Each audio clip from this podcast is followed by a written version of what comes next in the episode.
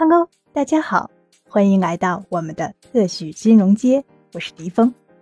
在节目开始之前，依旧需要特别说明的是，此档播客涉及的所有嘉宾和主播的观点，仅代表个人意见，不代表 CFA 北京协会及嘉宾所在机构的观点。还记得，早在我们的第三期节目中，就邀请到了两位 CFA 北京协会关注数字货币的传统金融行业的资深会员，大家一起围炉夜话。从传统金融从业者的视角，畅谈了加密货币、区块链、数字人民币等等的币圈那些事儿。可见啊，两年时间过去了，这个话题依旧热度不减呀。本期节目中，我们将首先帮助大家了解一些技术方面的背景和概念，再从市场端的稳定币以及 NFT 数字资产等内容展开。接下来。会谈到交易和资产配置的相关内容，比如推荐的产品和投资途径、数字资产的安全性和市值变化的原因、数字资产的配置和交易风险、适配的量化策略等等。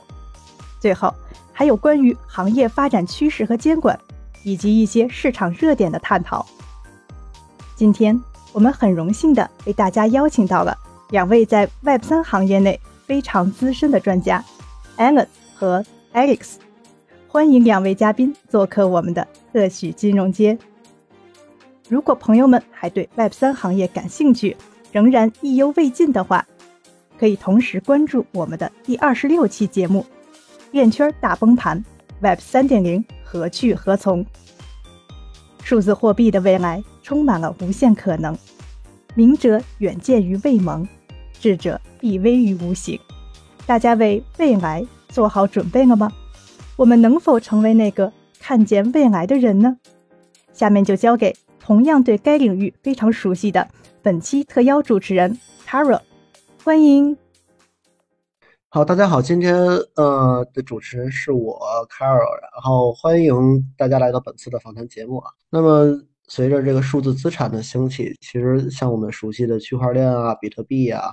包括最近的这个热点硅谷银行的那些事儿啊，然后包括早些年我们一起谈论的那些币圈儿，还有着围绕着这些金融资产，大家一起关注的这种量化策略，其实成为了一个备受关注的话题。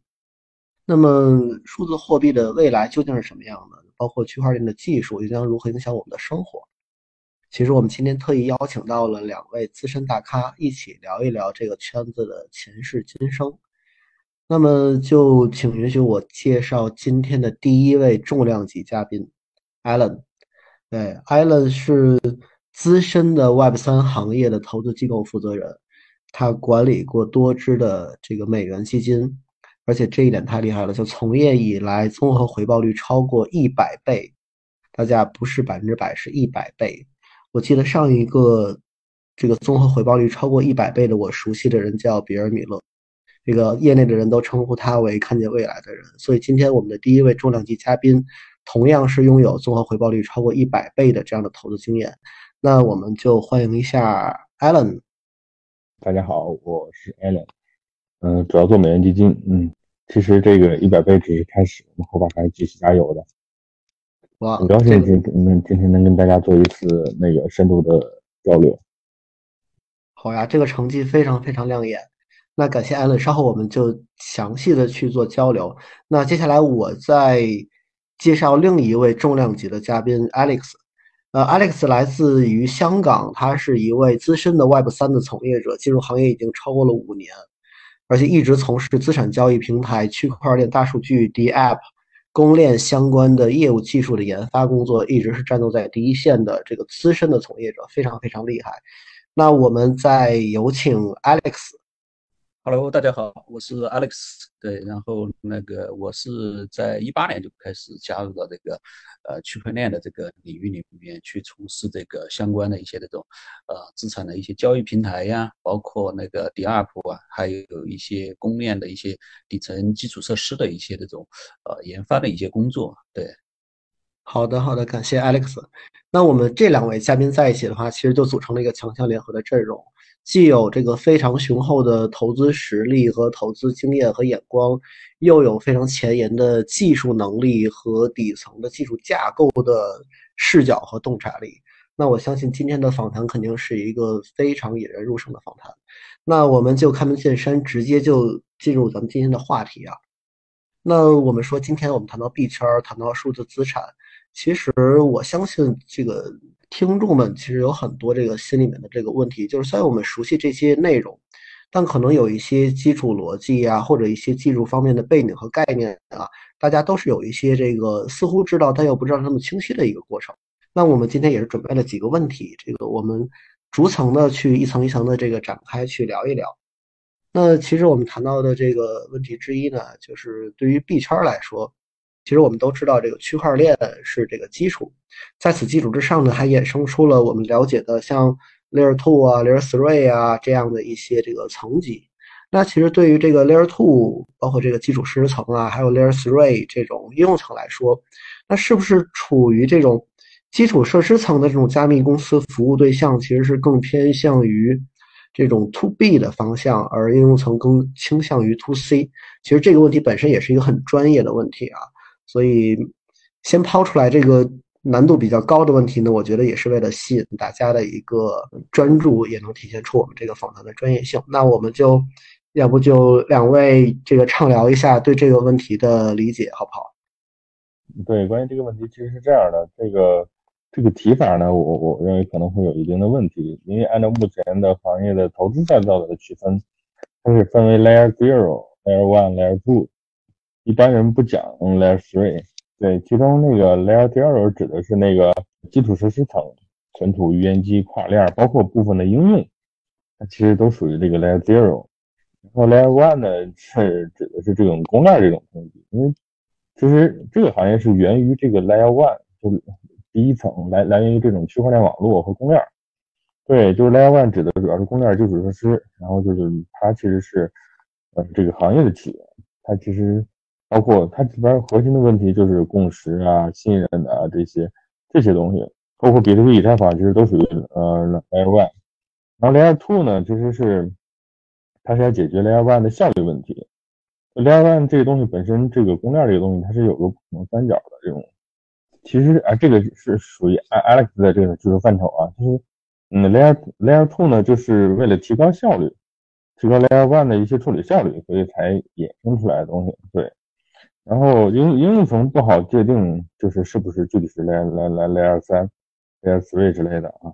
就是其实很多应用层，包括那个我们看到，我们可能能解释叫 DID，就去中心化的身份，它既是一个基础设施，那又是一个应用。那其实。你到底归到 layer layer layer layer 零还是 layer 三呢？一般我们都把它放为 layer 零，它是提供基础设施的。就回归到问题本身呢，就是呃，他们提供这个产品的确实是有偏向性的。你比如说提供这种基础设施的，它更偏向于这种 to B 的服务，而这种应用类的，包括 DID 啊、游戏啊，就这些东西，包括博彩、跨境结算，它是这个这个就是。空间监测不算，就是博彩游戏，这个这个是 to C 的，包括 DID 也是 to C 的。对，然后你像那个像像一些什么跨链桥啊，像一些这种预言机啊，它这些都是 to B 的，它这个属于更属于基础设施，但跟那个 Layer 就是 Layer One、Layer Two 不是那么完整区分的。对我，我觉得 Alex 可以从技术角度来讲，就多做一些这种这种解读吧。呃，艾伦也基本上提到了一些这个，我觉得比较这个直接的一些点哈。啊，我这边再做一些这种补充。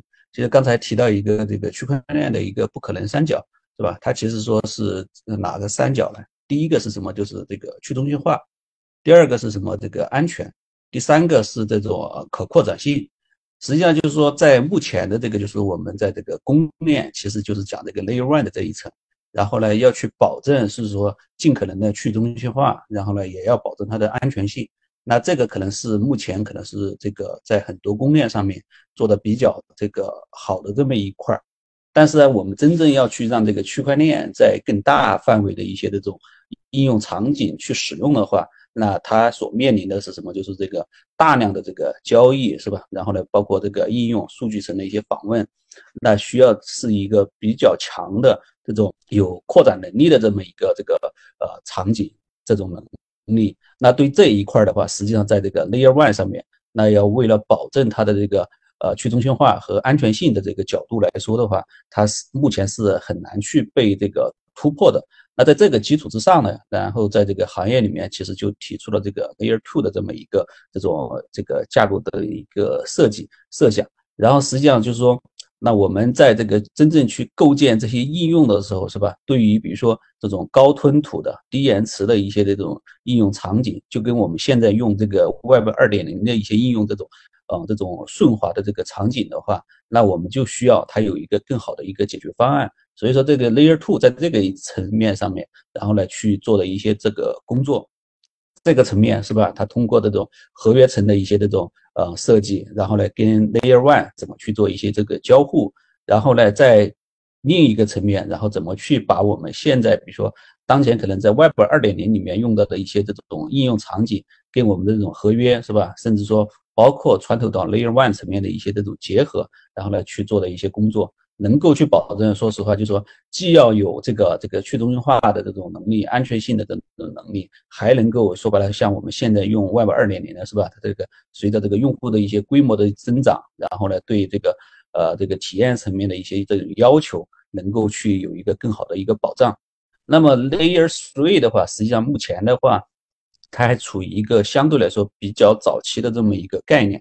那这个概念呢，其实还没有说。呃，达成一定的这种完整的一个业界共识，就是有人去提出了，包括那个 Vitalik 其实也提提过了，但是呢，它并不是说已经形成了一个完整的一个业界共识，然后呢，只是说在这个概念层面，比如说它跟这个 Layer Two 可能会有一些这种区别，区别来源于什么呢？比如说我们 Layer Two 提供的一些这种场景，更多的是一些通用化的一些这种能力，他们希望是什么？就是说可能会会不会有一些，比如说。这个更个性化的是吧？定制化的，包括更加隐私化的一些这种场景，然后呢，去通过这个 Layer Three 的这种方式去解决。但这个实际上说实话还没有一个这种完全的这么一个定论，对不对？但是目前的话，其实是处于一个探索的一个阶段，因为其实在这个本身的这个发展的这个过程当中，目前的话，这个 Layer Two 实际上可能是一个行业目前比较这个热门的这么一个这种呃这种方向。因为其实说，我们真正去构建一个这种去中心化的这种应用，D up 的话，实际上是什么？就是说，它基于 Layer One 也能做，基于 Layer Two 也能做，是吧？那为什么说我们要去，比如说通过这种技术层面的一个设计，是吧？然后去完成、去解决，比如说我们在这个应用层面，我们本身的一个核心的一个诉求是怎么样的？另外一个层面要去解决，比如说我们在这个底层，是吧？这个区块链层面，是吧？技术层面，是吧？它的这个不可能三角，然后怎么去能够有一定的这个保障？我觉得这个是可能说我们在这个就是说，说实话去做这个事情的时候呢，然后呢会去考虑的一些这种方向。对，了解了解，好的，感谢。那其实我虽然是金融从业工作者，但是其实对于这个底层技术层面，我确实我也没有理解的这么深啊。他听了两位讲解之后，我是不是可以尝试这样理解？就是每一层的迭代都是在基于上一层能力的基础之上去提升效率或者解决上一层遗留的一些问题而而去这个进一步推动和这个加速的一个过程。当然，我这样解讲解可能会有点片面啊，不知道是不是这样的这种单纯的从从从普通普通这个这个人的视角，是不是可以尝试做这样的理解？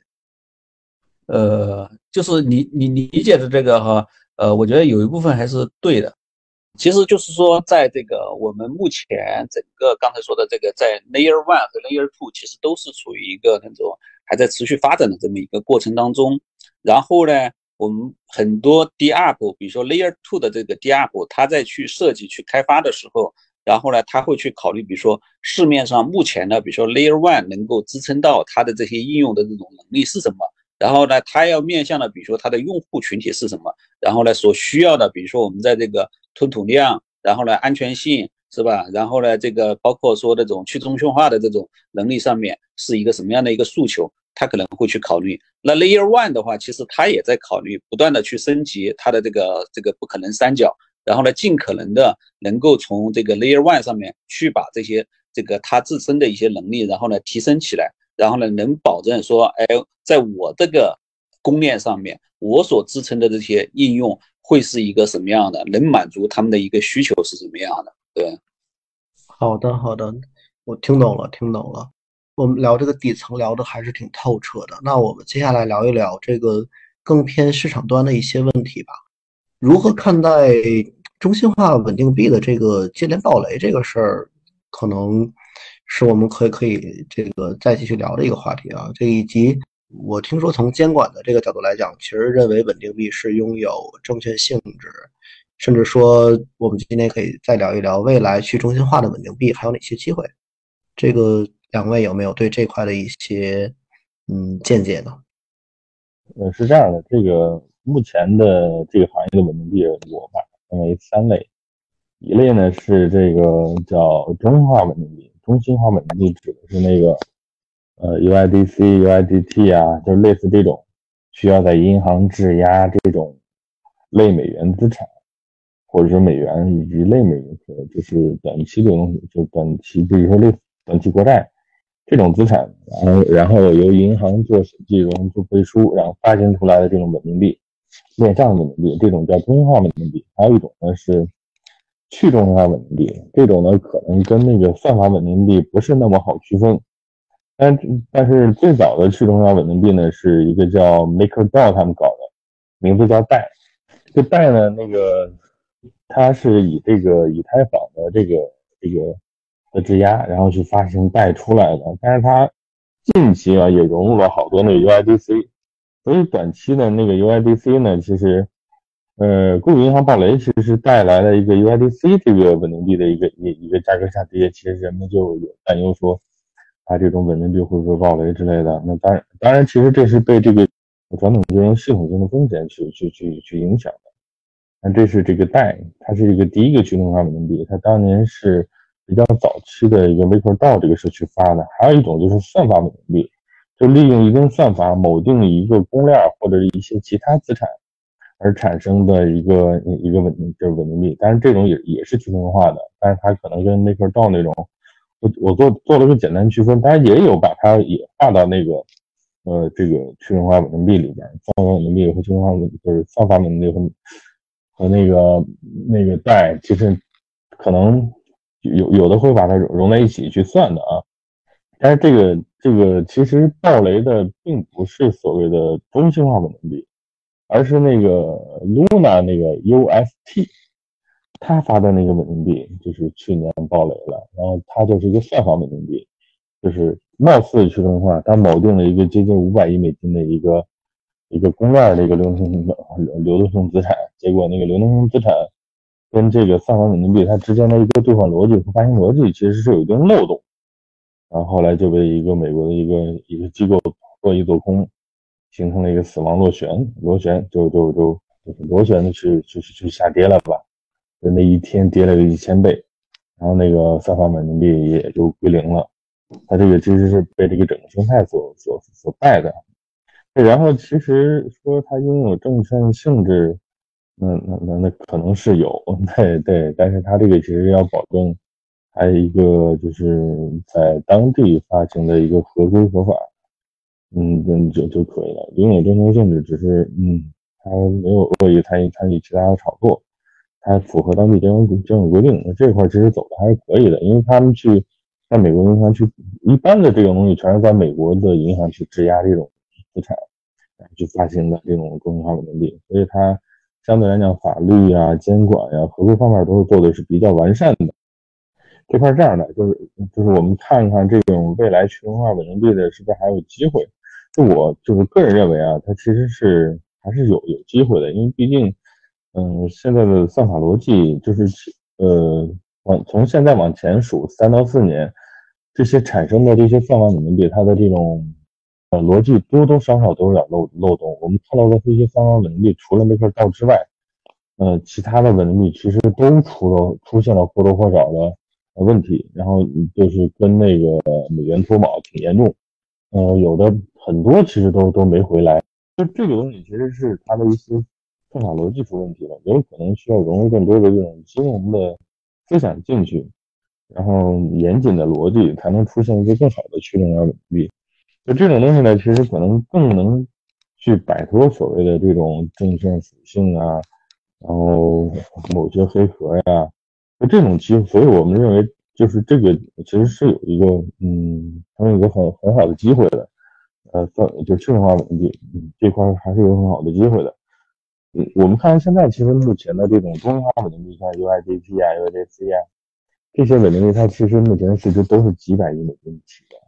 所以如果能有一个很好的逻辑和思想去去形成一个很好的去中化稳定币或者算法稳定币的话，这个赛道的资产规模它真的会涨得飞快的。对，所以这个我们还是很期待的。哦，对，刚才阿伦其实也提的比较多哈，我觉得是是这样，这个所谓的这种机会，我觉得是看从什么样的一个角色上面去说这个事情。第一个的话，就是说，在这个目前从这个不管说这个呃普通的这种投资者，或者说这个加密资产的这个参与者，是吧？他们确实说，比如说从这个最开始的这种。是吧？这个进入到这个领域所需要的一个入金的一种形式，他对这一块有一个比较强的这么一个诉求。那可能在早期是吧，以这种美元锚定的这种是吧，这种稳定币，然后呢，其实有很多种。那其实到现在的话，不管说经历了，比如说像这个呃 UST 呀，包括那个就是 USDC 啊等等，前面出现的一些这种问题，那大家其实在看到这个事情之后，其实可能会有一些这种质疑，什么或者说这种。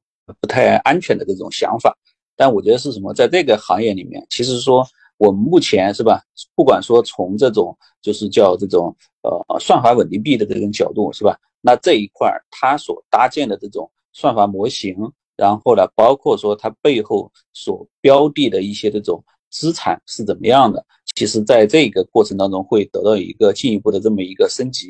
其实，在过去的这个，比如说像这个 UST 啊这种情况。实际上，这种概率本身呢，你说发生的这个可能性大吗？它其实不是那么大。但是呢，一旦发生了，就是一个系统性的这么一个事情。所以说，在这个目前，实际上，比如说，除了这种像这种算法层面的这种升级，然后呢，包括后面它背后的一些这种是吧？这个呃资产的一个锚定，然后呢，以及背后的一些可能面向一些这种审计和监管的这种能力啊。会去往这个方面去做一定的这个介入，能够防止它的这个本身的这个稳定币的一个这个呃稳定，这是第一那个面向这个叫这个算稳这一类的去中心化的这种稳定币。那其实还有这种中心化的，中心化的其实说虽然可能比如说经历了最近的这种银行的这种事件所导致的，比如说像 USDC 的这种脱猫，但实际上在这个过程当中，实际上比如说。它本身不是因为加密资产本身出的这个问题，而是说因为这个大的金融环境，然后呢所带来的这个问题，导致大家对比如说出现的这种银行本身的这种刚兑，然后呢不能去满足，然后呢影响到了比如说托管在这个银行里面的是吧，它的这个稳定币的这个资产，所以说呢导致说它这个地方的一个风险。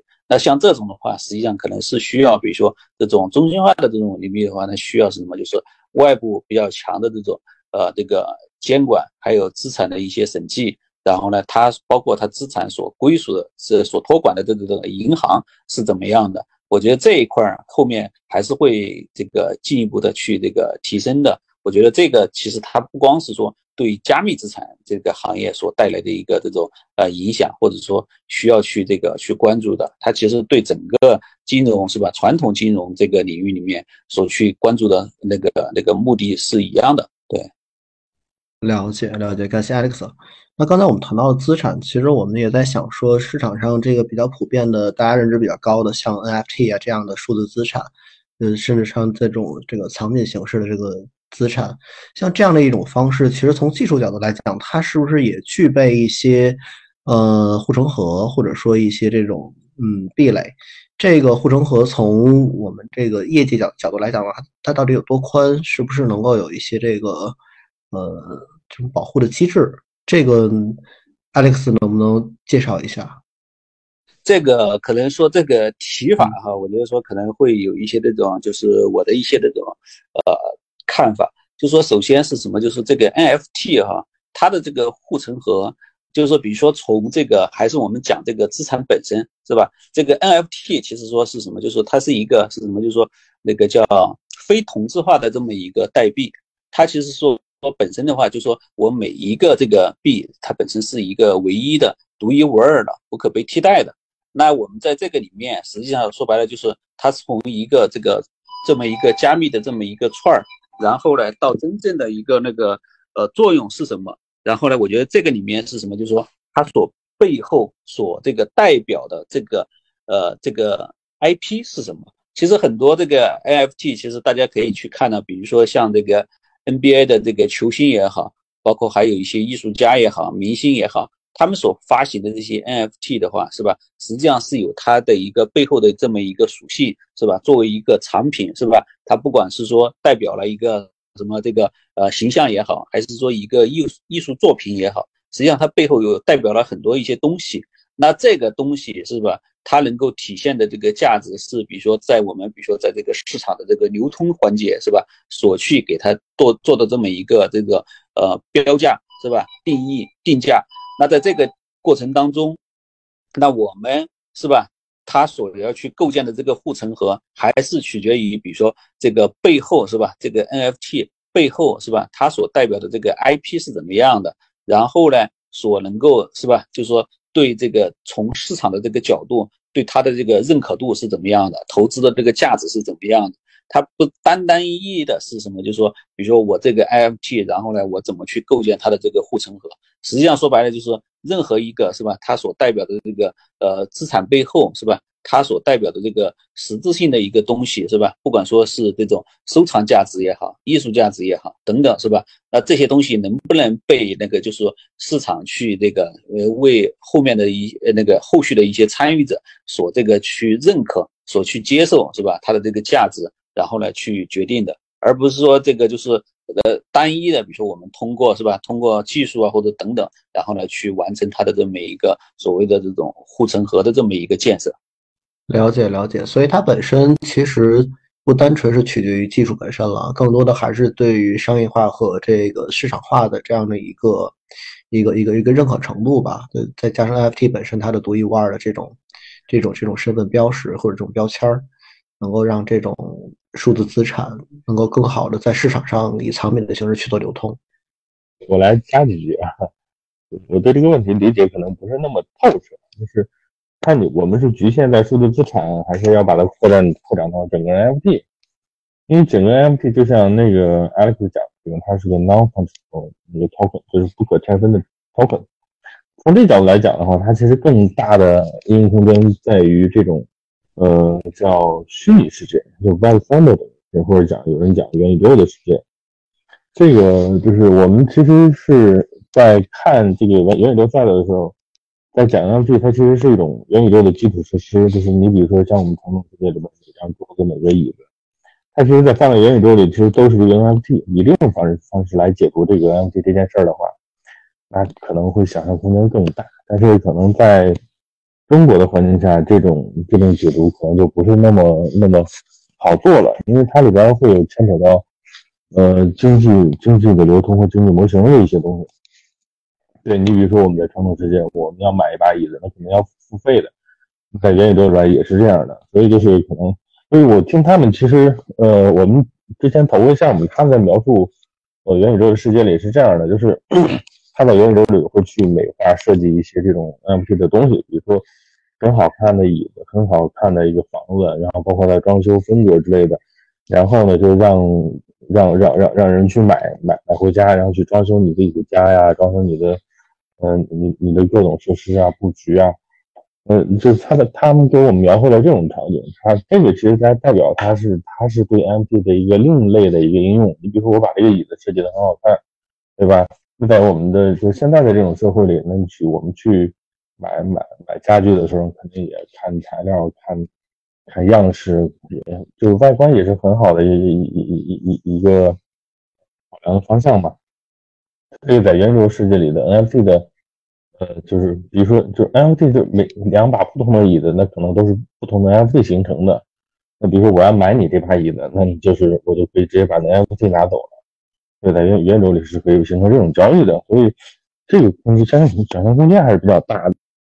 就是在这里边的护城河，可能到时候在构建的时候，那那就呃得具体情况具体具体分析了。就是我只是说，在那个的情况下，NFT 的这种展现空间会更加巨大。对，确实，这个包括这个概念本身创新出来的时候呢，行业里面关注也比较多，甚至我们也了解到很多明星去参与到了 NFT 的这样的一个数字搜数数字收藏的收藏的这个过程中啊，像某明星也花了一千万美金去买了属于自己的 NFT 头像，那个等等等等。其实接下来我们可以讨论讨论听众们可能非常关心和想听到的一些这个关于交易和资产配置相关的这个问题。那么这个问题我觉得挺有意思的，就是对于传统的金融机构来说，除了比特币现货的这个 ETF 之外，还有哪些是比较推荐的产品和投资和投资途径，既能够符合监管的要求呢，也能够控制加密货币的管理风险？这块要不艾伦能不能给我们介绍介绍你的对市场的这个感觉和经验？这块是这样的，就是这个问题里边讲的是，除了比特币现货 ETF 之外。还有哪些比较好的其他渠道推荐？就是比特币现货 ETF，其实，嗯，现在还谈不上有那个现货 ETF，大的现货 ETF，都是搞那个期货。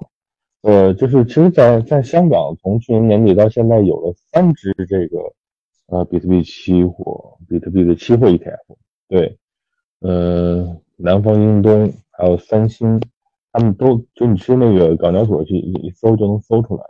比特币和以太坊的期货，但是现货的话目前还没有，但是都是在积极的去在做这一块，因为这个，嗯，说到底，这个比特币，比特币现货其实没有一个很好的一个很好的一个，嗯，被认可的一个某种标的，对，所以现在会有好多那个那个比特币期货的那个 ETF 出现，但是现货迄今。为止还没有审批下来，类似这种的标的是灰度做的那一家 GBTC，灰度的 Grayscale 他们做的，灰度他们做了一个 GBTC，但是呢，你只能买卖，美用美元买卖，其实你不持有比特币，因为你是拿拿不到比特币的。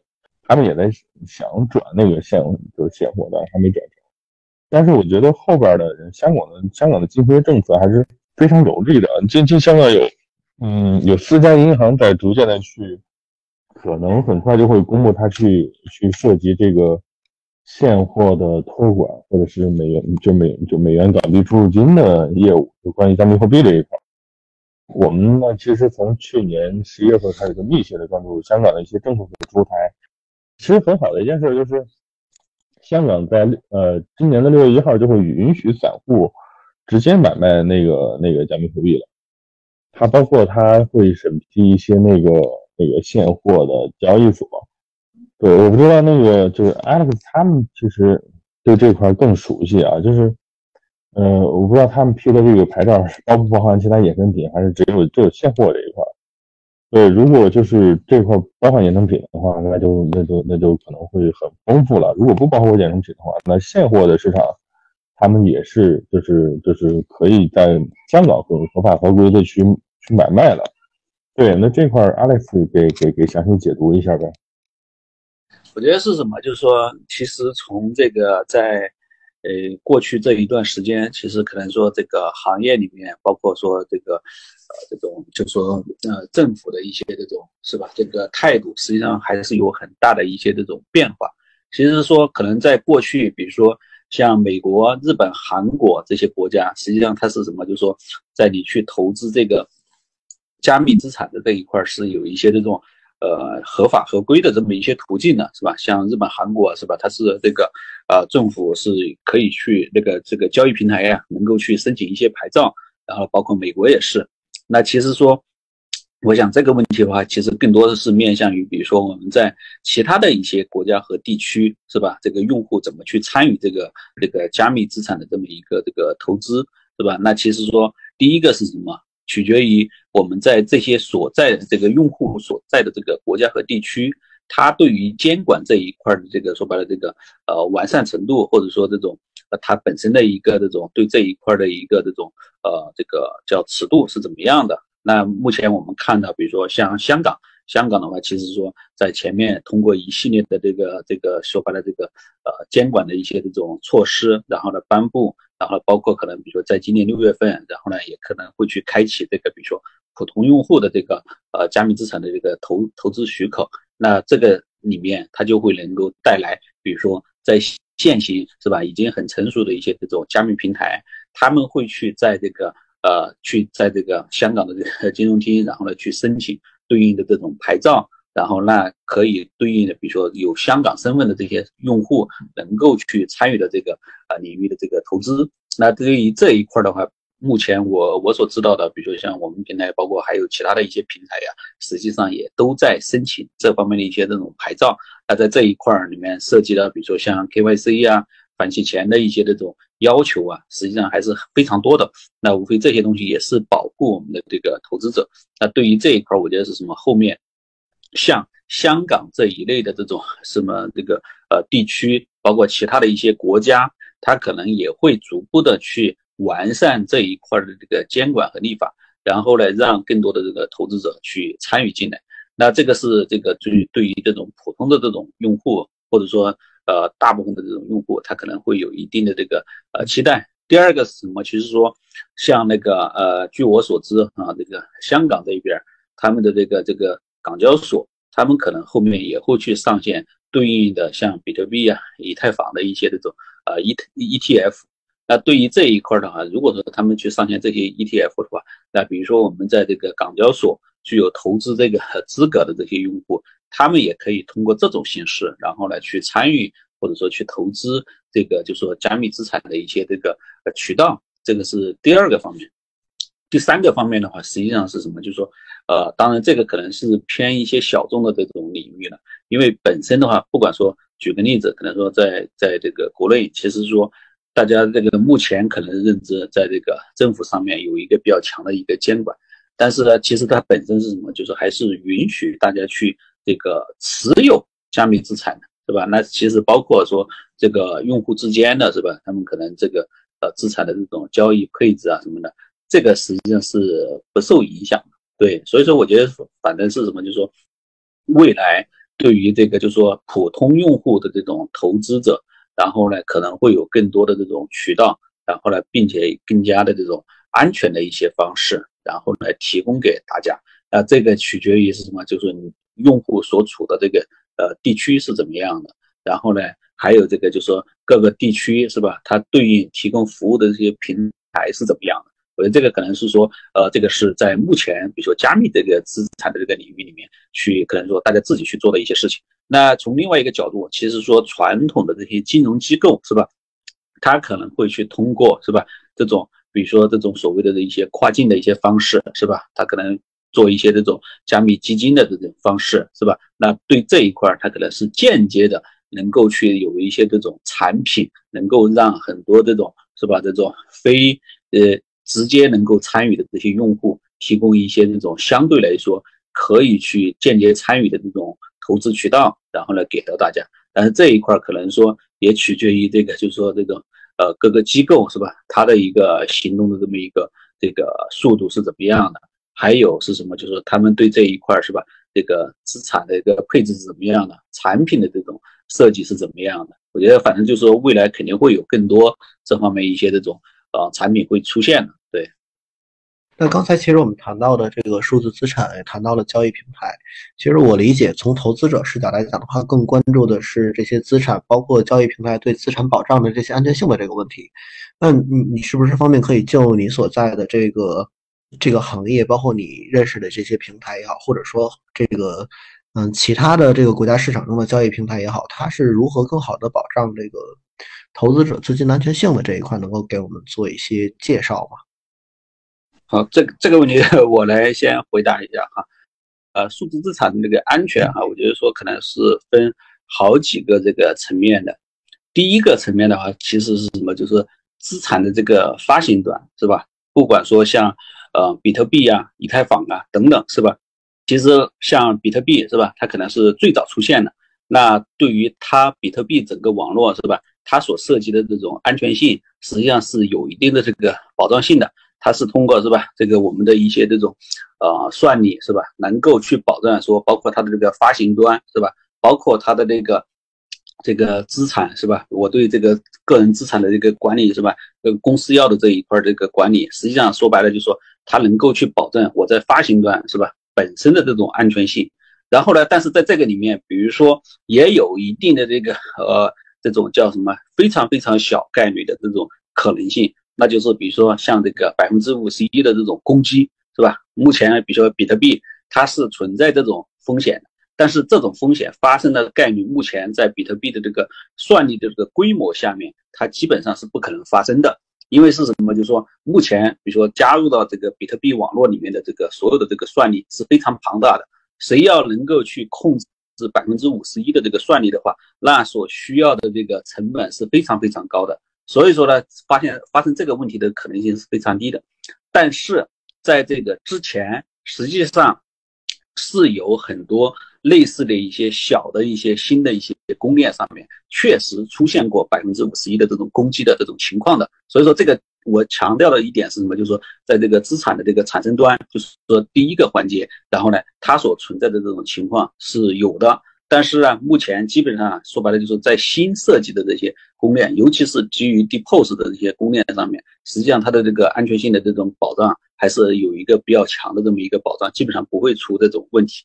这是第一块儿，第二块的话，其实就是在这个资产的这个流通端，对吧？资产的这个流通的话，实际上说白，无非是什么？比如说我们在这个呃，不管说这个链的这个层面去流通，还是说在这种中中心化的这种场景去流通。那中心化的这种场景所去流通的话，是吧？那你怎么能够保证是什么？就是说你所托管的这个资产平台，是吧？不管说是在交易所也好，还是说一些那个什么。那个托管钱包也好，包括说甚至说一些那种机构是吧？它能不能保障是吧？你所托管的这个资产在它的那个地方的这种安全性有一定的一个保障是吧？那这个里面它不光是说一个技术性的一个问题，它更多的是吧？就是还是说这个它本身对一个这个资产管理性的一个安全性的一个问题。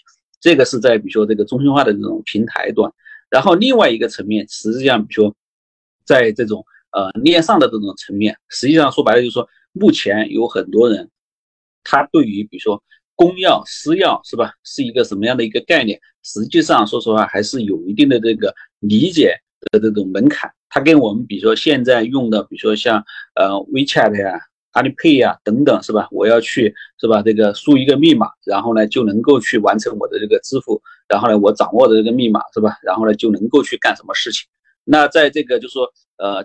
出现这种，比如说安全事件，比如说我的这个密码被盗了之后，是吧？我能够怎么去，是吧？通过比如说，哎，我让这个呃 WeChat，然后呢去冻结账户，然后呢他们去能够去追溯资产等等一些手段，能够保证我的这个资产能够正常回来，是吧？可能能够去追溯到，能够找回来。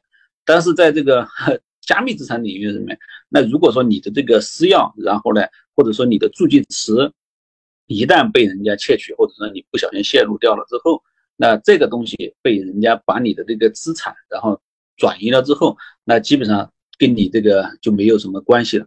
虽然比如说我们可以通过链上去追踪你的这个呃资产最终流向了哪里，但是你很难去追踪。说白了，比如说谁去动了你的这个资产，最终是你无法去，就是非常非常困难的去能够去解决说你的这个资产的这个追回的这种可能性。但是这个是在这个就是去中心化的这个领域层面上面，而第三个的话，实际上在这个就是说，即使我们在这个中间使用的这个过程当中，是吧？我去不管说去做交易也好，还是说链上的一些这种操作也好等等，那在这个里面，实际上还有一些这种外围的一些安全和隐隐私那个安全性的一些隐患。那在这里面包含了，比如说有这种做专门去做钓鱼的，是吧？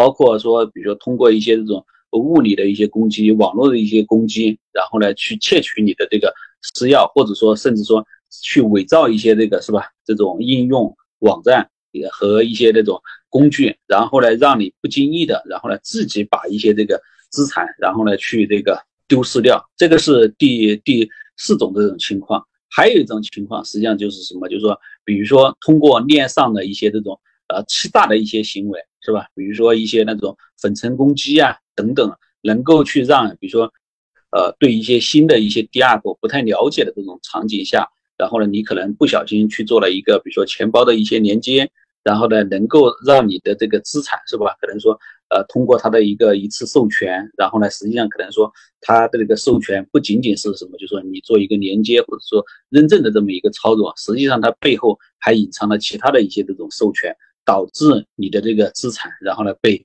转移走。那这些情况是非常多的。那可以，我觉得说什么，就是说对于我们在这个很多这种用户真正去使用或者说去管理自己的这种资产的时候。我觉得可能说有一些这方面一些这种建议。第一个是什么？就是说怎么去，如果说通过自托管的这种方式，是吧？比如说我们不相信某一个中心化的一个平台，或者说其他的任何的一个去中心化的这种平台，那你怎么去做自托管，是吧？我我能够管理好我的这个私钥，我在每一次使用的时候，是吧？我怎么去触网，然后呢，怎么去授权，是吧？怎么去做确认，或者说甚至说，比如说，如果说你的这个资产过于庞大的时候是吧？你可能甚至说还有一些这个多签的这种方式来去保障它。呃，第二个是吧？如果说对于很多可能说对于这个私钥的一些管理，好，包括这个第二步的这些应用是吧？可能说不是说那么这个熟练掌握的这种用户，那你可能是需要去什么？通过一些，比如说这种呃，就是说可信的一些机构，然后呢去他们。比如说有些机构现在的话，实际上比如说他对于这个资产的这个是吧，这个资产的这个透明度、安全的审计等等，已经很完善的这些平台，那你可能也能够去是吧，基于他们去做这种是吧，这个三方的这么一个托管，但是这个里面它的这种风险可能要大于你个人去做这个，就是可能要大于比如说这个自去做这个自托管的这种形式，但我觉得是什么，在这个里面是每个人的这种。风险的这个容忍度是不一样的。另外一个，其实说我们去管理这种，比如说数据的这个资产的这一块的话，那可能比如说我们通过一些分散的一些方式，是吧？或者说通过这个是吧？这个呃，这个更好的一些这种呃确权的一些机制，然后呢，让自己的这种呃数字资产呢更加安全一些。对，了解了解。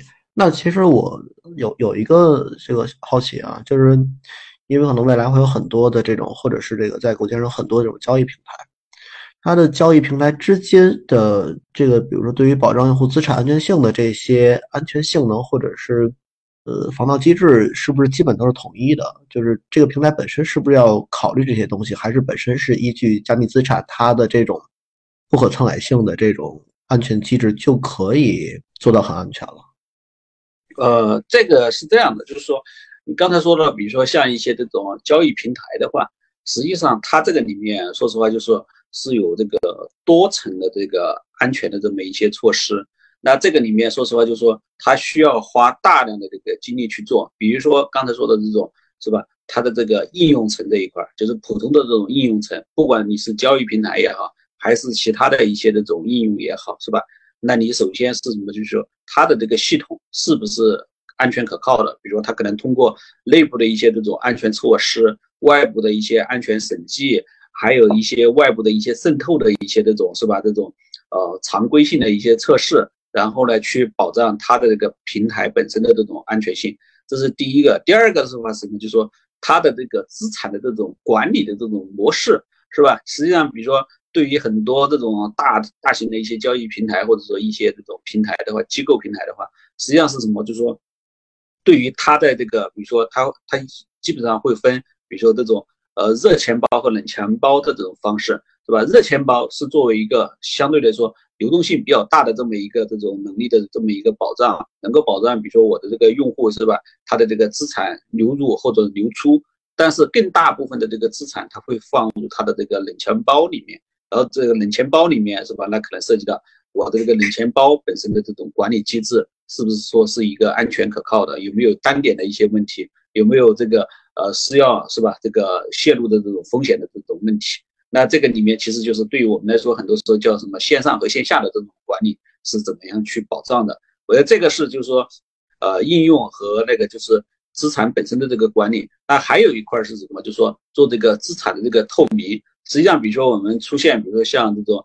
FTX 这个事件之后，很多这个交易平台，然后呢，都去做了这个基于 Merkle Tree 的这个呃这个资产证明的这么一个这个工具，然后呢，能够去让大家的这个就是让用户能够对他所这个使用的这个平台所有的这个资产是处于是不是说一个百分之百以上的这种保证金的这么一个是吧？这个公开的这种这个功能。能够让大家去看到是什么？就是说，所有的这个资产是吧？我平台的这个资产是目前是这个能够去 cover 我用户的这些资产，我没有去挪用这个用户的这个资产。但是现在这一块呢，实际上说实话，其实还是在不断的这么一个升级，是吧？那我们刚才讲到的是什么？就是说，你中心化的这种平台或者说这些机构，你可以去做这个资产的这个托管。那另外一个方面是什么？比如说，我如果说不愿意相信你这个中心化平台。我是不是就不能去使用你的这个应用了吗？那也不是，实际上现在很多这种平台和应用的话，它也在支持这种所谓的这个自托管的这种能力。自托管这种能力就是什么？就是说你需要的时候，是吧？我能够通过我的这个钱包，然后呢去连接到你，然后呢用完了之后，我就切断我的这个连接。那可能我的这个所有的这个资产，实际上还是属于在我自己的这个管控的这个范围之内。我觉得这个其实可能是未来的这么一个非常大的这么一个方向。然后来说实话，就是不管说这个，就是从这个加密资产这个领域也好，还是说，比如说最近出现的这种银行事件的这种暴雷也好，实际上大家都在去想想这个问题，是不是说你放在，比如说你放在加密资产这个平台里面，是吧？加密资产可能也会出问题。那放在银行里面，银行会不会出问题？银行也会出问题。所以说呢，就是未来的这种，说实话，就是说我们去看说区块链是吧？它可能一个非常大的这个应用场景里面，实际上还是会回归到它的一个一个最基本的一个那种需求层面，那就是什么？就是说我的这个我作为一个用户，我能不能自己去管理我自己的这个资产？我只有自己去管理，可能这个是我最最最放心，然后呢最能够去接受的这么一个状态。那我觉得是这个可能是一个趋势。但可能也需要一个很长的这么一个过程。但我目前看到的是什么？就是说，在很多这种呃交易的一些平台呀，目前他们正在做这个方面的一些事情。但我要你，但我们要真正去能达到，比如说大规模的是吧？这种场景的这个完善的话，那还需要一定的这个时间。了解了解，听起来的话，就是现在交易平台，无论是从资金端还是从技术端，都是在极大的保障投资者的这个交易安全啊。当然，这个一些比较大的这个小概率风险事件出现的话，确实，嗯，可能不仅仅是一家交易平台要解决面临的问题，可能是整个圈子、整个行业要面临的一些问题。了解了，那其实我们的这个听众朋友里，本身还会有很多专门在这个金融领域去做这种量化投资的这个朋友，所以其实我也想替他们问一句话呀，就是在现在的这个行业中，或者是整个从全球的金融市场角度来讲的话。有没有相对适配的这样的一个量化投资策略？像这个问题的话，艾伦能不能这个给我们一些这个建议呢？啊，嗯，关于这个问题啊，其实我得我我我得讲讲以前的事儿。呃，这个行业在啊，对，这这个行业在一七年的时候，呃，特别火爆了一段时间，出圈特别厉害。然后在一八年年初的时候，就有好多呃专业的金融投呃金融交易团队，嗯，都。加到这个行业来了，然后用专业专业的这种交易技术，然后去参与这个行业的投资和交易。然后当年还有一个量化投资联盟，是一个挺著名的一个一个一个那个经济学家组织的。然后当时好像是我看到了有至少上百个那个量量化团队，然后还搞竞赛。然后但是到现在去看。当年那些团队活下来的可能不超过，呃，不超过十个，就都是个位数。对就是我为什么讲这个故事呢？因为这个，你看咱们原来做做美股啊，做什么的，那那种量就是量化的这种交易策略，是在一个相对成熟的市场可能更加有效。但是我们就拿这个去年加密货币行业这个整年暴雷的这几个事件。就我问问大家，就是哪个搞搞量化交易的能在这种环境下幸存下来？对，就是 基本上都都成了这个行业发展的燃料了。这东西很明显，就是你比如说，就是原来讲就是特别无风险的一一一种那个那个就是呃对嗯对冲套利，就是两个交易所有差价的话，我就做我就做个套利。那这种按理说很稳，就是很很安全了，没有任何风险。结果 FTX 给。爆雷了，然后很多资金锁在里边，一看，应该是嗯没了百分之九十的资产左右，按照现在这种这种核算，而且那个剩的那部分的资产能解锁的话，大概是到了二零二九或者甚至更久。对，然后好多好多这种量化机构，他去跑这种量化策略，他的这种本币用的是 USDC 稳定币，USDC 呢在，呃，就在前一段时间，USDC 破码破到零点九二，直接亏了百分之八。那你说，对，那当时行情下，你哪哪个策略都都都都都不好说呀。所以反正是给大家一个建议啊，就是因为这个行业里边各种你。可预期风险、不可预期风险，各种各样的这种复杂风险，它是它是时不时的冒冒出来的，所以就是不太建议大家去去去用专业的这种这种这种量化策略来来来来来这个行业去。当然，这个行业是有一些去去在在这么做的，但是他们的依托的主要是什么呢？就是帮项目方去做事。当有一些那种社区和币种去去做事帮交易所去做，就是交易所做市商，而且积攒了大量的那个非常厚的这种利润，那这些团队可能能抵抗大量的风险，但是呢，他们也受伤挺严重的。反正这个行业去年还倒了一个资管机构，叫贝宝，啊，就是每一次的这种风险真的会会是会会就是。有一个暴雷核心，暴雷核心周边一大堆殃及池鱼的这种事儿，所以还是嗯不太建议去用传统的思维来到这个行业去做做量化策略。对，还是慎重吧，因为你我们去通过这些年的差不多接近十年的历史时间线去看，其实真的那些很拼、很辛苦去做交易的团队，然后每天就盯着那种那种那种策略，然后。他其实不如那些 hold hold holding holder holder，就是持币的人。然后其实我们的我就包括你看我们的基金做的，其实也尽量不去碰那些高风险。嗯，我们我们不做杠杆，主要是做做自己的那个那个周期性。对，去做这个行业这个真正的一个一一一一一个配置，是比这个呃单纯的这种专业的量化策略可能要风险更低一些。对，包括你选资产是弄一些，相对来讲。就是你，你咱咱这么看，就这些年的贝塔收益都已经很可观了，你稍微再加点那个阿尔法的增强，那就已经非常棒了。对，就不要贪心，不要去，嗯，不要去因为技术专业，所以非要去做专业的技术。主要是要获取获取利润嘛，对，然后保证一个低风险的收益率。本身其实很多人都认为这个行业其实属于高风险的行业，对，然后所以在这基础上，还是建议大家。相对保保守的这种这种策略，其实我不是说这种量策略就是这种不安全，就是只是可能这个行业还不够那么成熟。好的，好的，听懂了啊。这个投资需谨慎啊，投资需谨慎。其实刚谈到这个量化策略的话，而且谈到投资需谨慎，其实我们在说这个资产配置的时候，可能更多关注的就是久期收益和风险嘛。那对于数数字资产这一块的话，它如果不管是从这个机构角度还是从个人角度，如果是有机会的话啊，当当然在国家政策允许的情况下，如果有机会做配置和交易的情况下呢，它中间会有哪些风险？这块我们又应该如何的去去看整个这个全球的金融市场，去去去规避这些风险？这个能不能给我们做一些分享？这个关于它的一个配置和交易的风险这一块，它其实一个是出入，因为就我们现在都知道，只是可能，嗯，你即使有资金想去去购买，那你其实我们现在就就就觉得就是不那么好入场，对啊，不像买买买买买买股票开户，然后银行一转账就就到了。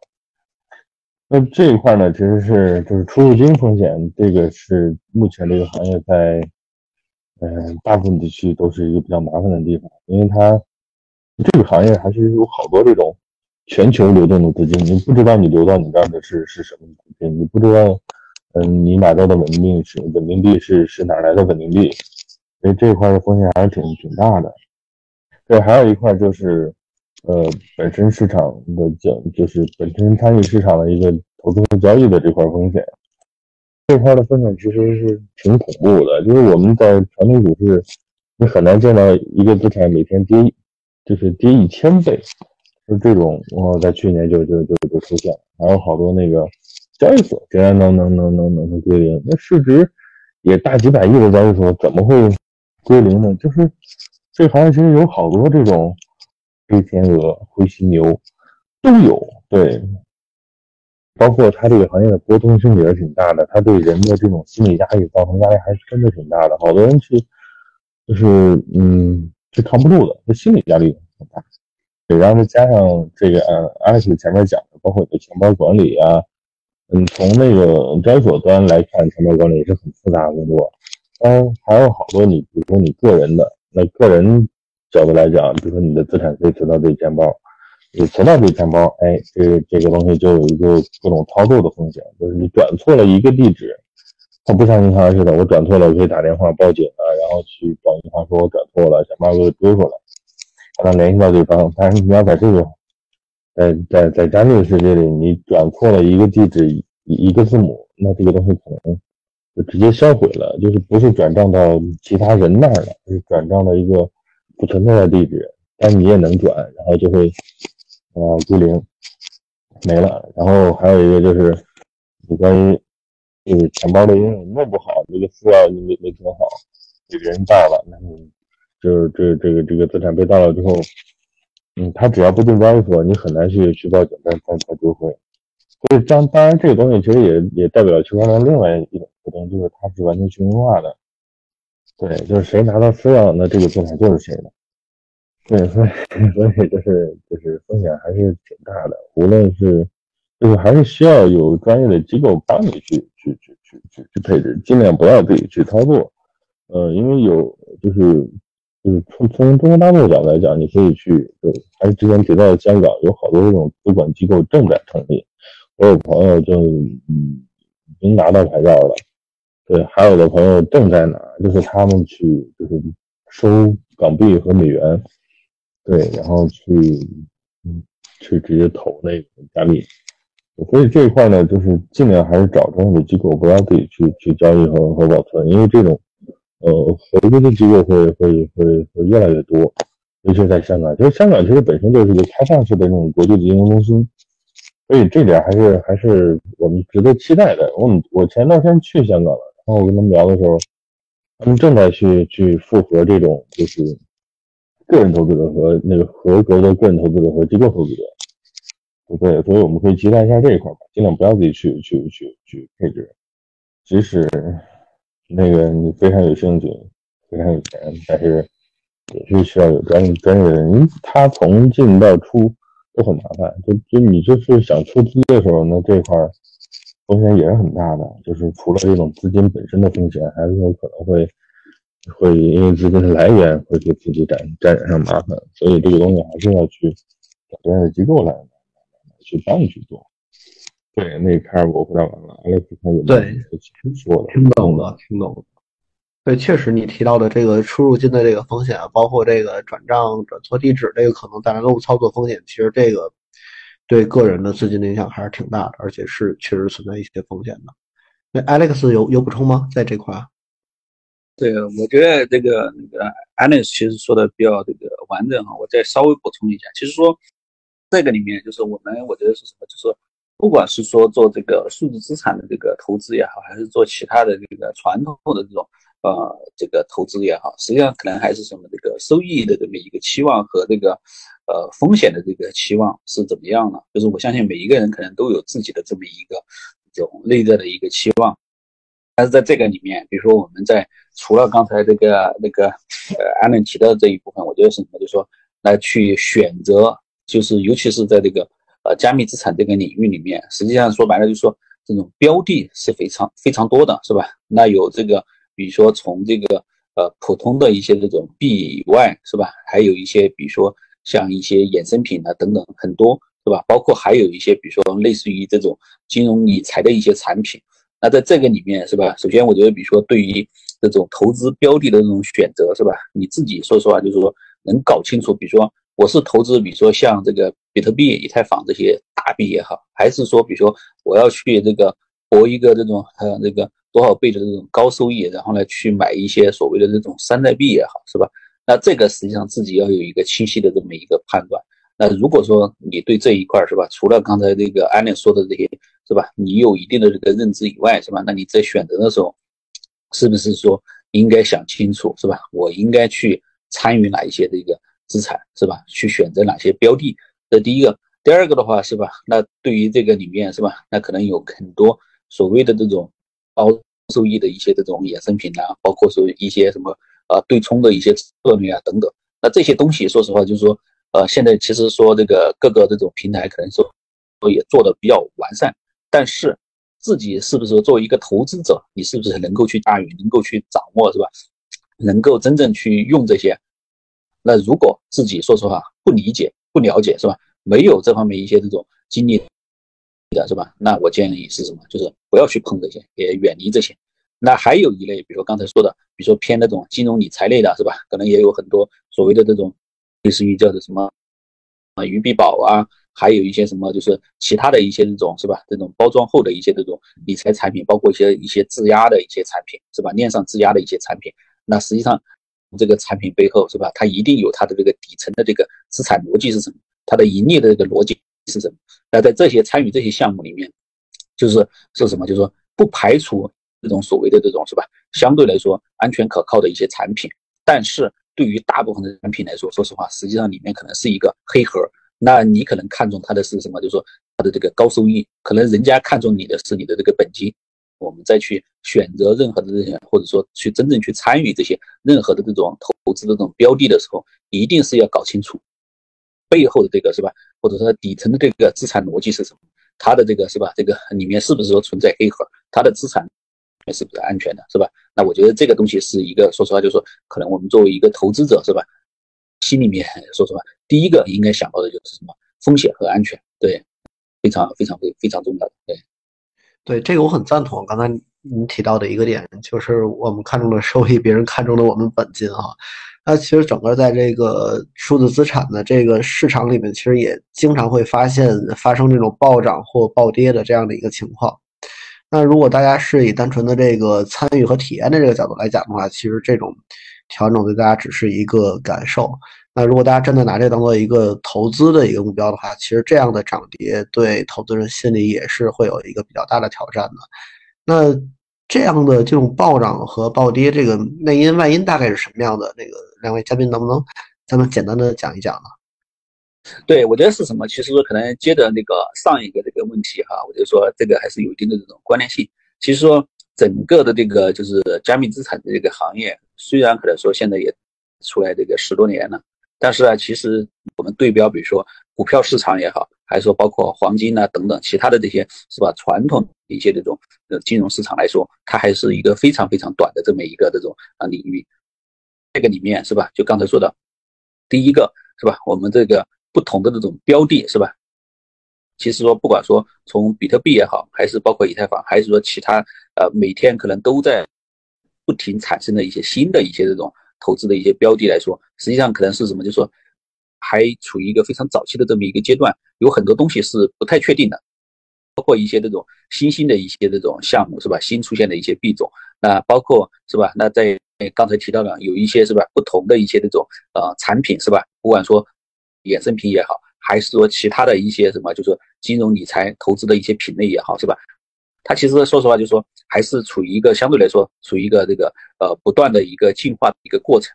那它还有一些很多需要是吧？可能说从这种呃风险的一些管理是吧？监管的一些管理上面还有很多需要去完善的地方。那在这些不完善的这种情况下，那它就会被什么？就是说一些这个市场的。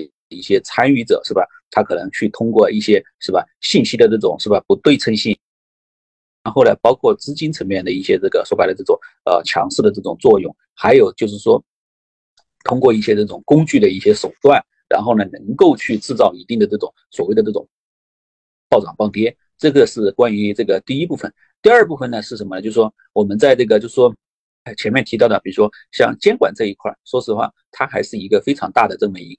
一个这种变量对于很多地方来说，因为它这个所谓的这种监管，它不像传统的这种金融领域，是吧？可能有一定的这个所谓的这种国际国界或者说地区的这种属性，是吧？有一定的这个边界在这个地方。但是在这个领域里面，说实话，它是一个这种全球一体化的，是吧？所有的这个，是吧？交易的这个偏那个某一个资产，它都是比如说是一样的。比如说你交易比特币，是吧？不管你是在美国去交易还是在日本去交易，是吧？买的东西是一样的。然后呢，虽然可能在不同的这个平台上面，它的这个价格会有比较小的这么一个这种差异，但说实话，它是无限于趋同的。那所以说，任何一个。国家或者地区是吧？它可能有新的一些监管策略，它可能所带来对于市场的这种影响，还是会有一定的这种是吧？种推动作用的。那在这个基础之上是吧？那所有的这个这种说白了这个价格是吧？所所投资的这些价格，然后呢肯定会随着一些这种监管层面的一些要求，然后呢去是吧？这个触动它的一些这种暴涨暴跌，然后呢可能在这个后面还有一些什么这种操纵者是吧？那这个我觉得是这个呃第二块了。然后呢，还有一块是什么？就是说，呃，在目前的这个阶段里面，那我们是吧？就说，新兴投资的这些标的里面，是吧？那在这个背后，是吧？它的这个是吧？这种格局，包括说，比如说，就说，比如说一些新的一些这种产品，是吧？或者说新的一些链，或者说一些币，它能够去，是吧？就是说产生一些是吧？可能颠覆性的一些作用。那这些作用有些是可能说是。是吧？是一个非常这个真实的，或者说确实是这个实质性的。那还有一些可能只是一些这种呃消息面、宣传面的一些这种影响。然后呢，是吧？那在这个领域里面，是吧？或者说这个领域的参与者里面，是吧？大家对于这种这个热点的这种是吧？这种追逐还是非常明显的，是吧？任何一个出现一一个新的一个热点，是吧？或者说觉得说这个是一个非常好的这么一个项目的时候。是吧？那对于这些人是吧？他想怎么去快速的去什么这个去发现或者说去参与的这种项目，它所带来的是什么？就是说对应这个资产的这么一个价格的这么一个推高，是吧？那如果说这些项目能够真正是吧，能够往下去进行，那我觉得是 OK 的。那还有一些是什么？就是说很多项目，说实话是什么昙花一现。那对于这种情况下，那就会出现极端的这种暴涨暴跌。那除了这一类以外，还有一类是什么？就是说。真正的一些这种这种叫虚假类的一些项目，或者说一些山寨类的一些项目，它本身它不是说是来参与到这个行业里面去做一些这种是吧？这个能底层的这种能力服务上面的一些建设、应用的一些建设，它的目的可能比较纯粹，它的目的就是为了去可能说这种说实话收割一波。那在这种情况下，是吧？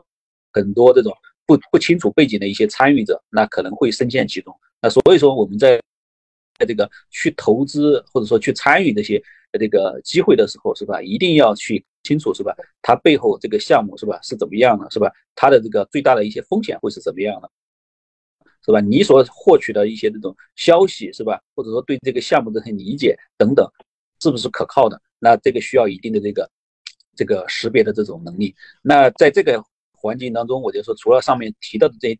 几点以外是吧？那在这个行业是吧？它可能处于这种这种偏早期的这么一个阶段，就跟比如说实话，在这个九几年的是吧？互联网的这种这个状态下是吧？有很多这种是吧？这种热点的一些效应，然后呢去参与进来。那同时的话也会面临是吧？可能很多这种外部的一些触动的一些因素，是吧？包括一些比如说像这个大的这个金融环境是吧？就是跟传统金融。环境相关的一些因素也会去触发整个的这个资产的一些这种暴涨暴跌的这种情况。对，是这样的，我我从宏观角度来补几句吧，因为这个其实我早期是个互联网创业者，所以经历了互联网早期的发展。所以其实我我认为这个行业的市值的暴涨呢，可能还有一部分因素就是这个一个新兴技术的出现，尤其是它属于早期，所以它会必然会带来很多的一个规模性的一个。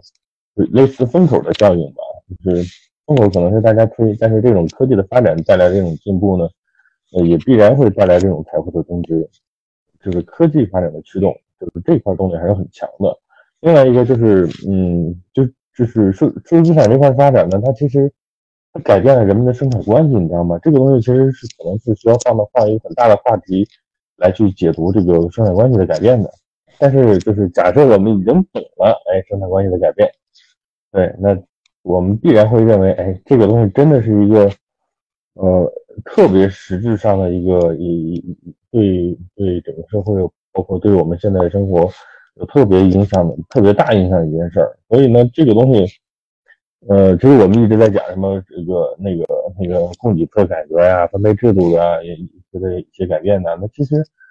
呃，而区块链这种东西，其实它本身就改变了一些分配的一些一些机制。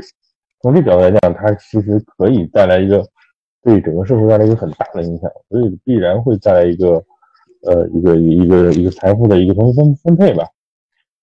嗯，比如说打个比方来讲，这个有两个池子，一个水位高，一个水位低，那水位高的池子必然会向水位低的池子去流。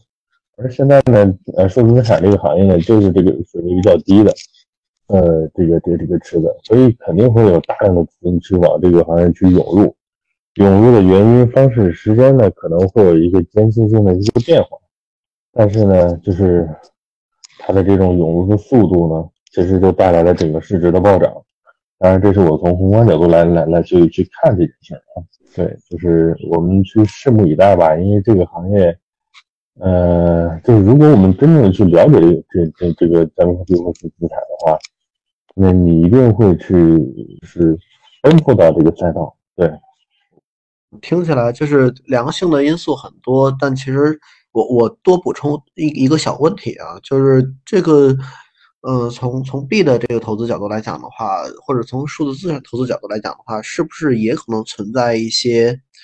嗯，就是庄家控盘的这种可能性，或者说，比如说某几个人去去持有了一个小币种的一个比较大的一个份额的话，他是不是也能够去一定程度上操纵这个币的这个涨跌的一个可能呢？啊，做商就是干这个的呀，就是有有自己去有自己去的，有自己去去买买的，然后去操作价格的，然后还有一个就是直接跟项目方合作，对，然后就你知道其实。有一个词儿叫涨幅，不是幅度的幅，就是涨把你涨让你服了，涨得让你服了，意思就是 听懂了。对，就对，就这种词儿，我们 通俗来讲呢，其实就是一个一一一一个这种这个这种，那确实是行为，对，嗯，所以就是很多很常见。对，这个听起来就是，如果时机赶好了就是涨了，时机没赶好了就真的就是。就是就是被直接斩了，明白。不过我们也期待这个整个市场越来越规范，然后监管越来越这个统一嘛。然后我觉得刚才我们聊完了很多这个投资方面的一些话题啊，那其实我更想再了解一下这个行业的发展趋势啊、监管热点等等的这个问题。然后我看了接下来，其实我们准准备了几个问题，我们做几个简单的合并吧，对吧？这个我们可以聊聊这个问题，就是数字资产方面，现在在这个全国的这个全球的这个监管啊、态度啊，包括未来的趋势，以及这个现在的主要的这个玩家的这个人群画像是什么样的？要不两位就就你们所了解的市场，要不给大家简单的讲讲？就是我们一般我们自己在聊的时候，也会哎经常去去去去，嗯，可能不一定谈得上是画像啊，就是会真的去。包括我们去看看项目啊，看赛道啊，看这个这这这这些未来的时候，都会聊的。哎，看这个是项目是哪儿的，然后它面向的是哪儿的用户，然后就就真的是去去发现了好多各个地区的用户的特点，确实是不一样的。所以我们从那个北美角度来看的话，北美的其实，嗯，他们那些人可能相对来讲就是，嗯。就是学历背景可能更好一点，就是他们有两波主流群体，就是一波呢就是华人留学生，另外一波呢就是当地的那种大学生，就是就是就是就是白人大学生，就是这两个主体，那这这两个呃群体的这种数量会比较多。对，他们但是他们普遍都是比较强的这种知识背景和这种科技背景，所以他们对对这个行业的理解可能会比较早期。如果说呃，我们有听众可能是孩子有有有在美国留学的话，可能也会有一些发现，他们在去在交流这些东西，包括比特币啊、加密货币，包括 NFT 这些东西，他们接受度是很快的，而且理解的理解这些东西会会更快。这是北美，然后北美当然还有一些这种，嗯，一些这种计算机专家呀，一些一些相关的这种这种专业人士吧，他们也其实已经想就是以各种方式在参与这个这个行业了，包括伯克利啊，包括哈佛啊，他们好多学学校都已经设置相关的专业，而且有有的还还自己发了个币，还起了个项目的社区。对，就是反正其实北美的画像呢，就是呃技术背景比较强，科技嗯敏锐度比较高。对，然后还有一个就是我们去往呃就是亚洲，其实看这个行业呢，其实主要看两块，一块就是北美，另外一块就是亚洲。北美那一块呢，相对来讲比较统一，就是都集中集中在加拿大和美国。然后亚洲这块呢，相对来讲就就多了，因为最早的时候。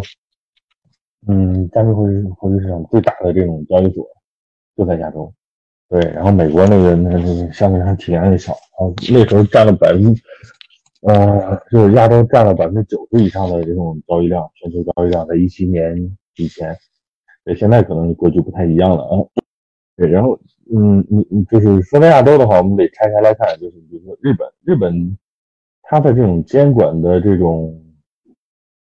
监管的原则呢是类似于美国的，他们的监管原则相相对来讲比较类似，所以呢，它的这种日本的用户呢，除了它本身民族的特征，就是可能会比较积极专注，或用另外一个词叫叫叫叫狂热，然后还有一个方面呢，就是他可能，嗯，就是真的是比较对这个东西认知，或者是那个广泛度也是比较高的，因为他他在很早就颁发了这种这种相关的牌照。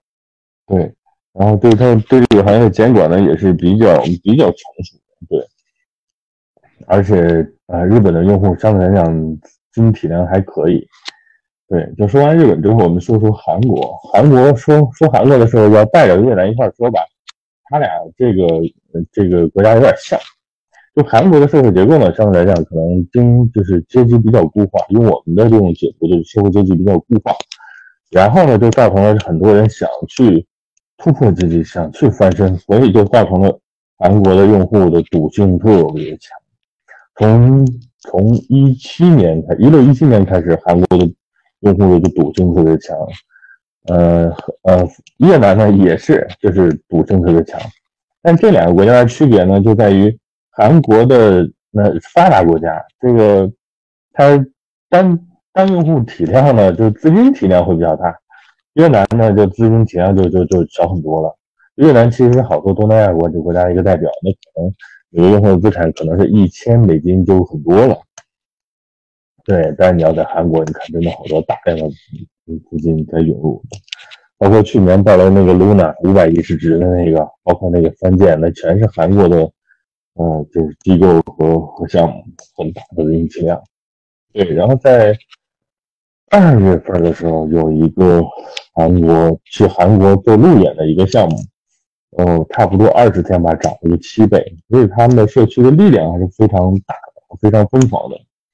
对，那剩下来就来讲讲这个这个中国中国嗯中国大陆的，那中国大陆的好多人呢，其实是早期早期加密系的统治者，其实就是中国大陆的这这这这这些华人。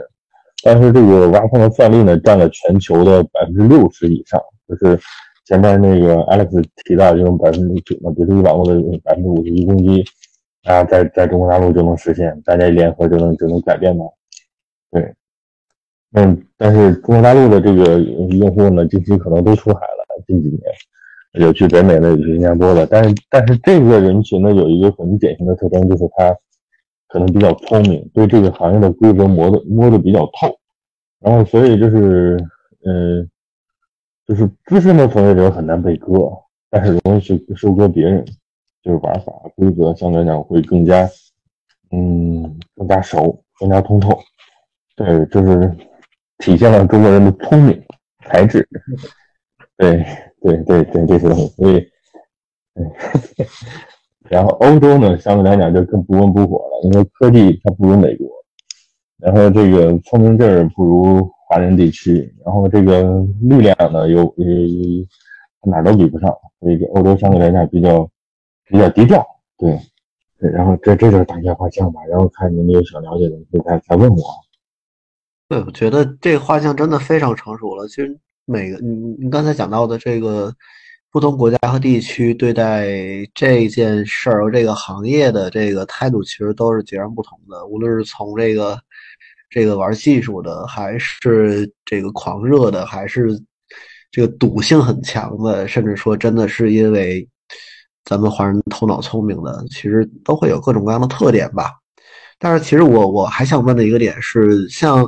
这样的画像基础之下，其实它的这个、这个、这个从业主体，或者说它的这个投资主体，是有哪些行、哪些层级来构成的呢？这个能给我们大致介绍一下吗？就现在这个行业里的这个参与者和他们不同的角色是什么样的？这这块其实解读起来挺有意思的，你知道吧？嗯，就是人们一直在在讲去中心化、去中心化，但你知道这个行业最核心的机构是？是交易所，这个最大的中心化的机构就是交易所，也是这个行业最核心的一一一一一个一个点，就是谁都离不开这个交易所。然后剩下还有一些这种这种逐渐出现的一些合规的托管机构，然后资管机构，然后包括加密 VC 和做市商，对，然后剩就是剩就是之前这些就是做投资的做资金生意。然后再往后就是那些做社区的，前面也提到一些做道的，就是去中心化组织，有些是就是你其实包括比特币或以太坊的社区，它早期就是一个去中心化组织，只是后来把命名命名为道之后，那可可能是是跟风了，就去中心化社区的方式组织的，对，然后比较流行嘛，然后这是社区，然后媒体、项目方、开发者社区，它形成了一个比较大的一个一个。一个相对来讲一个稳定的生生态吧，就是基本上就是这个行业就是按照这个周期进行循环，就比如这个还按这个比如币四年的周期啊进行循环，但是这个循环的过程当中呢，会有很多人进来，然后很多人去走，很多人资金就大部分，但是呃整体来看它，还是大量的资金还是涌入的。它以什么方式涌入呢？就是以这个就是呃以资管机构。呃，加密 VC 或加大的一些一些融资投资，还有以这个参与这些小的项目，X 也提到了有一些这种小的项目啊，包括毛爹啊，去吸引用户进入啊，就是项目方也会吸引大量的用户进入，后告诉你这个东西会涨成一倍，哎，就是这个项目方进，就是项目方把用户带进来之后带到哪儿呢？带到交易所，交易所呢开始交易，然后可能有好多人赚了，有些人亏了。然后呢，可能就进入进入下一轮了，对，然后久而久之呢，就就是这些，呃，这些散户呢，就自己形成了自己的联盟，叫就叫社区，然后他们可能去在单，有人去做媒体，有人自己去发了项目，然后最终会形成的一个一个结构呢，就刚才前面说的那些那些交易所，然后金融机构，加密的金融机构，有有什么托管、资管。加密 VC、做市商等等等等，呃，做市商大部分都是原来做成做量化转到这行业的，这这些也也是一个呢，就是嗯对，然后很专业；另外一个呢，嗯，就是他可能会喜欢新鲜的东西，对，然后在这行业做微商其实是地位还是比较高的，是是在相对来讲，你背后。对社区呢是是影响力最大的，你看最最热闹的就是社区。对，然后交易所虽然是核心，但是交易所非常喜欢社区。对，然后媒体，这这几个就形成了一个循环，他们形成了一个共生生态吧。就至少这么多年下来之后，这个这些呃机就是这种机构的类型是比较成熟的。对，就是在生态里各有各。各各执其责吧。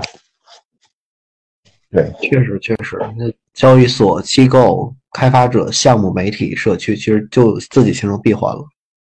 对，形成闭环了，而且不断的把一些新的用户啊、新的资金吸引进来。对，然后这行业会越来越大，然后市值也越高嘛。对。其实谈到这块儿的话，我就想起机构的一个事儿了。最近不是有一个热点嘛，讲到了这个硅谷银行 SVB 啊，包括这个 Silvergate，包括 Signature 这些银行，其实接连都会因为这个加密货币崩盘而受到了一些影响。而且我们也看到这个这个美财政部包括美联储紧急出台了一系列的这样的一个救济投资者的一个行为。其实这个行为，其实在整个我理解，在金融圈里面都是影响影响挺大的。所以我也想就在此吧，也特别问一下两位专家，就是是怎么看待和解读这个事儿的？那从一定程度上来讲的话，会不会这个事儿会对未来的一些实体经济，甚至说是这个长期的加密货币的这个这个方向产生一些更深的连锁影响？这个要不两位分别这个再讲一讲自己的看法和见解？呃，其实是这样的，嗯，这个事儿呢，真的是震动了整个金融圈。那那几天，呃，整个加密的行情也是剧烈波动，然后传统金融也是，嗯，朋友圈到处都是。然后股市也受了大的影响，然后银行股、银行板块之类的，对，然后这个东西呢，其实让我想起来那个，呃，零八年的时候，那个比特币白皮书上那那那那个有一个创世预言，写的什么呢？就是，嗯，他写的是英英国的财政大臣要去，呃，对银行进行第二次第二轮的援助。跟这个是不是很像啊？就是哎，这个呃，就是 Silvergate signature 那要爆雷了，那怎么 S D 他们爆雷了怎么办呀？嗯，银银银行救呗。然后比特币写这个东西意思就是说，哎，就你们就是这银行出问题，你去用你去印钱去救这些银行，那其实就代表了什么呢？代表了你让全球老百姓不是全球人民来来来买单，只要你收美元。对，因为零八年是英镑嘛，零零八年那个是英镑，英国的什么大臣，他是发英镑，印英镑。那现在呢，他印美元，印美元代表全球都在为为他买买单呀。那这个其实比特币的就是出现的，就是为了抵抵制这种嗯货币的超发而出现的。那那正好，其实这个行业的啊都是呃也是比较兴奋的一个点啊。你看啊，又又。又又到了比特币拯救世界的时间时间点了，这还为什么呀？因为这个美元呀，各个国家法币都在使劲的在在印。那什么东西可以去去去规避这些这个呃呃这些你不想承担的损失呢？你嗯，那只有比特币了，对，或者是黄金。但是你看说说到这一点就挺有意思的。从去年开始，中国其实采购了大量的黄金。嗯，对。这个这个这个事儿，可能我们可以网上可以可以看得到，中国采采购大量的黄金，嗯，从去年到到到现在应该还在持续。然后美国呢，囤了好多比特币，美国是囤了好多比比特币，当然它也也囤黄金啊。这个东西跟每个国家的关于这个加密加密货币的一个一个政策可能是不一样的，对，所以这个是有差别的。对，可能无论采采采采取哪种方式呢。都是都是能感受到这个，嗯，他们确实印了很多法币，法币的在持续的放水。而对于传统民众来讲呢，那可能通道数据呢会，你不要去看单纯的看 CPI，那是 那是单纯的物价指数，我们要看整体的那个 M2 的数据增加，M M2 数据很夸张，对，很夸张，对，是。我看了二月份、一月份的 M2 数据啊，七点几万亿。然后你知道我们零八年的那那那那那个四万亿震动多大？零八年那个四万亿发了之后，几年去去消化，然后造成了好多东西的暴涨。那我相信我们这这一波的这种传统的法币的，呃，就是信用货币这块嗯，就是嗯，就使劲的去放水吧。其实必然会在后边几年会体现出来。那我们可能要找一些可以去保值增值的一些。产品或者工具，对，无论是对人民币还美美金来讲，它其实都是放了很多水的。对，然后，救银行没有没有问题，因为不救银行可能会造成更大的系统性风险。救了银行呢，那可能我们要去用时间去换空间。对，这就是这这这是我的一些自我见解啊，就是不对的，欢迎批评。挺好的，挺好的。那个，嗯，Alex 有没有对这块的一些这个思考？哦，对我，我觉得说，其实那个刚才那个 Alex 也有提到了，啊，我我再这个简单的说一下，我觉得是什么？就是说，这个传统的这个银行，比如说这个 那个 Silvergate 也好，是 Interbank 也好，是吧？实际上是什么？就是说，他们出事儿还不是说因为这个加密资产的这个波动，啊，或者说这个比如说最近的一个行情的一个影响所产生的。它其实还是来源于，比如说整个这个，就是说说这个呃美元是吧？美元市场这个是吧？利率上面的一些影响所带来对它的一个呃自己的，比如说它这个对用户的这个资产或者说自己的一个投资的这么一个这个影响。就是说，对于这个加密资产，说实话，在这个世界上来，说实话是一个处于一个被动的这么一个个这个呃这个牵扯的这么一方。然后呢，其实比如说像那个那个就是 Circle，然后呢，他去在这个比如说在这个银行里面是吧，他去做的这个呃美元稳定币的这个资产的这个托管是吧？那他因为受到了这个银行的这个暴雷所影响，可能面临的这个资产损失。然后呢，导致什么？就是大家认为你的这个 USDC 还能不能这个说白了，这个是百分之百的这个保证金，然后所所产生的这种担忧，然后呢导致的这个加密那个稳定币的这么一个脱猫。实际上，说实话，就是说这个事情，说实话，它是一个 这种被动的这么一个状态。那其实可能说。对于这个呃加密的这个行业来说，实际上是什么？就是说大家能够看到什么？第一个什么？加密的这个行业其实本身，大家在这个从这个呃这个比特币的这个产生到现在这个阶段，然后呢，也是在努力去让说白了就是说，让这个资产安全是吧，能够得到这个保障。当然中间可能会出现了很多这种呃问题或者说事件。但是它不影响，说实话，这个加密资产对于说实话，就是说想去这个争取或者说想实现的这么一种能力，然后是什么的一个影响？实际上，说实话，就说那幸亏是什么？Cycle 它在这个硅谷银行的这个存款，实际上是虽然有这个三十三亿这个美金，但实际上说实话，只是占它那个非常小的这么一部分。然后呢，它通过是吧？通过一定的这个融资，包括比本身的。话，它的这个资金实际上说实话，最后也是能够取回来的。所以说，通过这方面的一些这种保障，能够保加密资产这一块，比如说 USDC，然后呢，它最终还是这个回猫的这么一个状态。那从这个事情上面，我觉得是什么？呃，我觉得是什么？就是如果说作为一个这种相对来说对这个加密行业有更深入的了解的这么一些这个呃这个群体来说，实际上大家能够看到什么？就是说，至少说这个加密行业是吧？我如果说我能够去。了解或者说管理我自己的这个私钥是吧？能够去说实话，让自己的这个资产牢牢的掌握在自己手中，然后这个是一个更正面的这么一个这种例子。没有对比就没有伤害。那你看到，比如说大家在这个呃过去的这个认知当中是吧？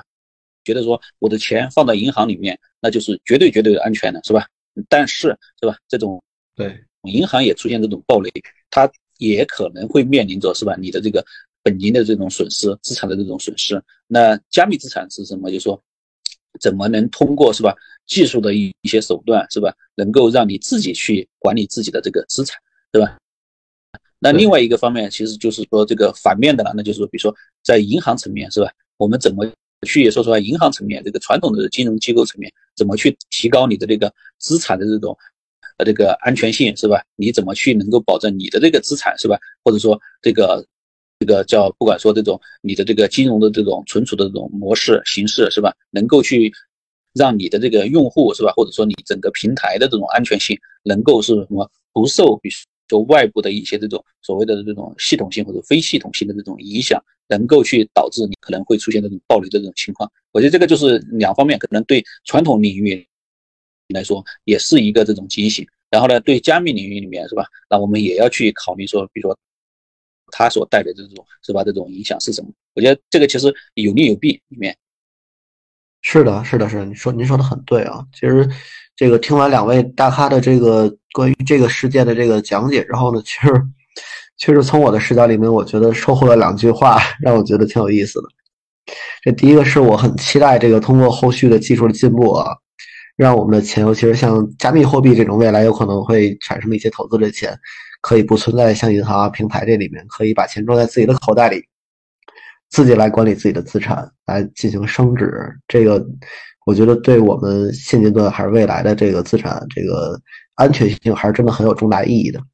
然后第二点的话，包括艾伦刚才讲到了一个零八年英国财政这个放水救银行的这个事情，然后跟现在的这个呃美联储这个出台救济行为，感觉有点不谋而合。历史总是惊人的相似。这或许在也为我们未来这个去看市场的变化、看未来的一些金融的走势，可能会带来一些比较好的一些参考吧。那么好的，因为时间不早了啊，那就这个在本次访谈的最后呢，也非常感谢两位嘉宾 Alan、Alex 的精彩分享，让我们能够更加深入的了解了这个数字货币的发展，还有币圈的那些事儿啊。那数字货币其实未来我我个人认为认个人认为也是充满了无限的可能。我们也期待着在相关监管日趋成熟的情况下，能够让数字货币为我们的生活带来更多的便利，还有一些科技创新。那同时呢，我们也提醒这个各位听众、投资人朋友，也要注意数字货币投资的风险，理性看待市场波动，做好风险控制。那么今天就感谢大家收听本次访谈，我们下期再见，谢谢。好了，大家对币圈这个话题还有什么想说的？欢迎在评论区留言和我们交流，或者还有什么好的选题，也可以在评论区提出来。如果你们喜欢这期节目，还请多多点赞、打 call、收藏、转发支持我们哦。如果大家还想收听我们的往期节目，可以在各大音频播客平台搜索“特许金融街”或者“北京金融分析师协会”，订阅和关注，那真是对我们最大的鼓励了。想要获取本期图文推送，和进一步了解协会其他精彩活动的朋友们。